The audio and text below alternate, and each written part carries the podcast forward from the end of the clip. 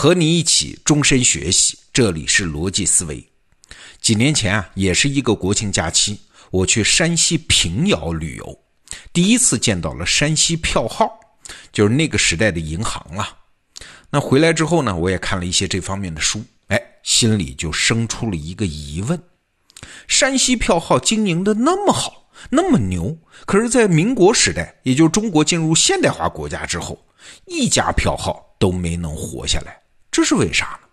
你看啊，中国传统中就有的那些行业，什么餐饮、食品、服装、鞋帽、制药、酿酒、珠宝首饰，都有老字号活下来的。有的还经营的挺好，那为啥本土的金融业和后来新式的银行竞争就无一幸免，全部被淘汰掉了呢？按说哈，在自由市场中长出来的东西，应该不至于生命力这么差呀。哎，今天我们就来聊聊这其中的原因。中国本土原生的金融业其实有很多种类型啊，最常见的是两种，就是钱庄和票号。咱们先说钱庄。明朝和清朝的时候，中国用的是银本位的货币啊，老百姓呢一般是小额交易用铜钱，大额交易政府征税或者是政府向官员发俸禄则用白银。那这样一来呢，就需要在白银和铜币之间换来换去，而且你想，银子那是个金属啊，它的重量、成色等等有很大的差异啊，只要没有银元。这银子用来交易，其实交易成本挺高的，太麻烦。那市面上流通的呢？哎，有外国的银元，比如说墨西哥的鹰洋，还有什么大小元宝、纹银、散碎银块等等啊。所以经常需要称量银子的重量，鉴别银子的成色。钱庄是干啥的？哎，就是干这个的，在白银和铜钱之间来回兑换，鉴定白银的成色、称重等等。那这种业务你想得到啊？只要币制一改革，它当然就活不下去。哎，最后一击是在一九三三年发生的。当时的国民政府改革币制啊，这次改革有一个专有名称叫废两改元，就是把银子按重量计算的一两二两改成了货币单位的一元两元。那市场交易当然就方便多了，数数就行了嘛。哎，所以钱庄的生意从底层就被铲掉了。这个活没法干了。好了，接下来我们说票号。票号不得了啊，那是中国本土产生的最高级、最复杂的金融机构，大多数是由山西人经营，所以又称之为叫山西票号。这票号经营的业务就丰富多彩多了，什么异地汇兑呀、存款呀、放贷呀都做啊。其实你在当时理解和今天的银行好像也没有什么区别。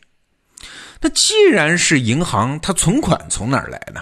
哎，山西票号存款主要是来自于政府的公款，什么税款呐、军饷啊等等。清政府的公款按规定啊，应该存放在北京的国库或者是各省的藩库里面。但是票号老板就是有本事啊，他往往说服官员把公款存放在票号里面，这样官员个人呢能得点小好处，而票号呢也有了经营的资本。好了，听到这儿，你发现一个问题没有？为什么票号的存款它主要不是民间资本，而是官僚的资本啊，或者说公款呢？这好像和我们理解的市场经济的银行不太一样哦。哎，对，原因很简单，因为风险太大，老百姓不大敢往里面存钱。这样的例子有很多啊，比如说一八八三年十月份，中国市场就爆发了一次金融风潮。哎，那个著名的红顶商人胡雪岩，就这时候垮掉的。你看胡雪岩不得了的人吧？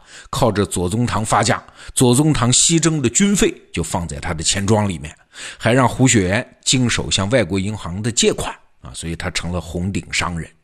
但是怎么样？金融危机以来，富可敌国的胡雪岩他也扛不住啊。还有，清末北京有一个著名的四大恒。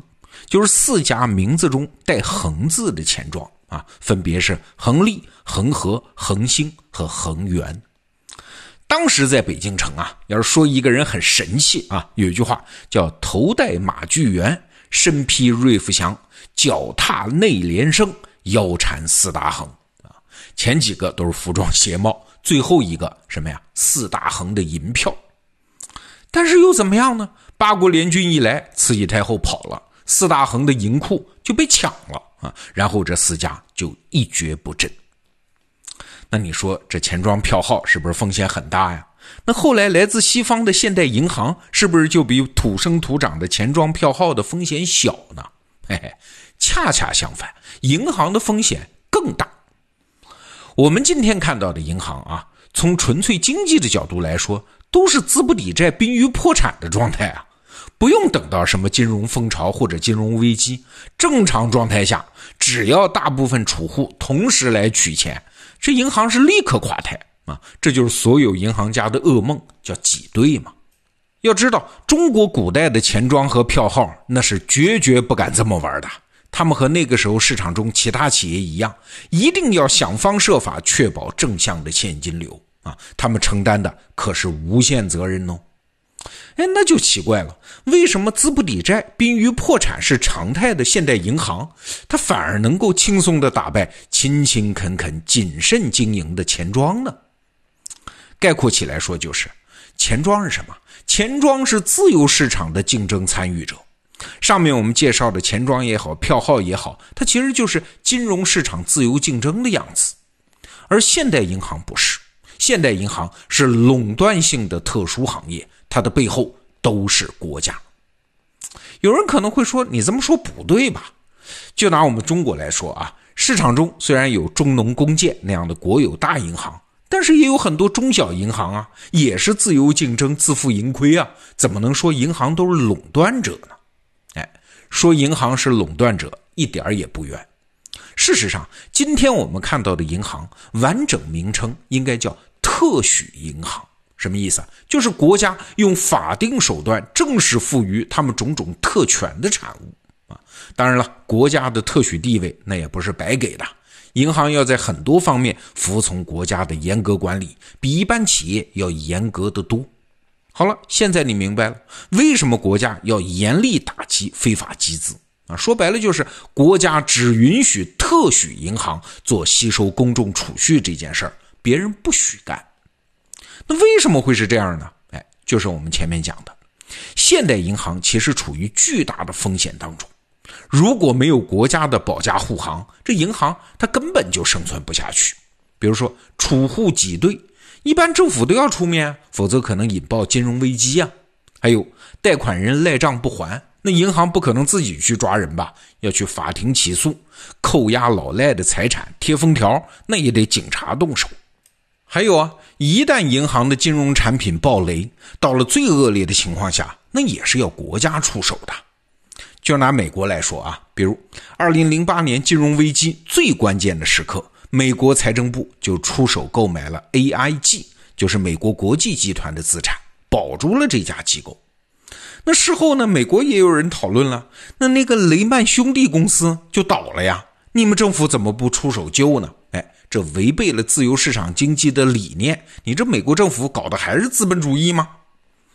万维刚老师在他的课程《精英日课》里面画过一张图啊，这张图我也把它附在这个节目的文稿里了，你可以去看一下。AIG 处在金融机构网络的枢纽位置，如果它倒下了，那就会连锁反应倒一大片，所以国家能不救吗？那为啥不救雷曼兄弟呢？哎，原因也很简单，因为你没有大到不能倒嘛，你没有那么重要嘛。顺便说一句啊，金融危机过去之后，美国政府又卖掉了 AIG 的这笔资产，一出一进还从中挣了二百三十亿美元。那今天我们聊这个话题啊，对比中国本土的钱庄票号和现代的银行，哎，你发现没有？从这个角度，我们更能看清楚现代金融业的实质啊。为什么中国的钱庄票号没有像什么全聚德烤鸭呀、同仁堂药店那样，从古代社会穿越到现代社会继续存活呢？成为金融老字号呢？哎，不是因为钱庄票号的老板不努力呀，不与时俱进呢？而是因为他们压根儿就是两个物种。当外国银行进入中国的时候，他们带来的并不仅仅是一种新型的金融商业模式，他们带来的是一种整合了政治经济全新的社会组织结构。因为有来自于国家的充分保护嘛，那银行的资金规模就大得多，经营范围也要广得多，承担风险的能力要强得多，利润更是多得多啊！所以现代银行对于钱庄票号那完全是降维打击啊！现代金融业虽然是市场经济的枢纽，那但是你发现没有，它本身反倒不是自由市场经济的产物，没有国家的参与。就没有现代金融业，反过来也一样，没有现代金融业，也就不可能有现代民族国家。好，这个话题我们就先聊到这儿。逻辑思维，明天见。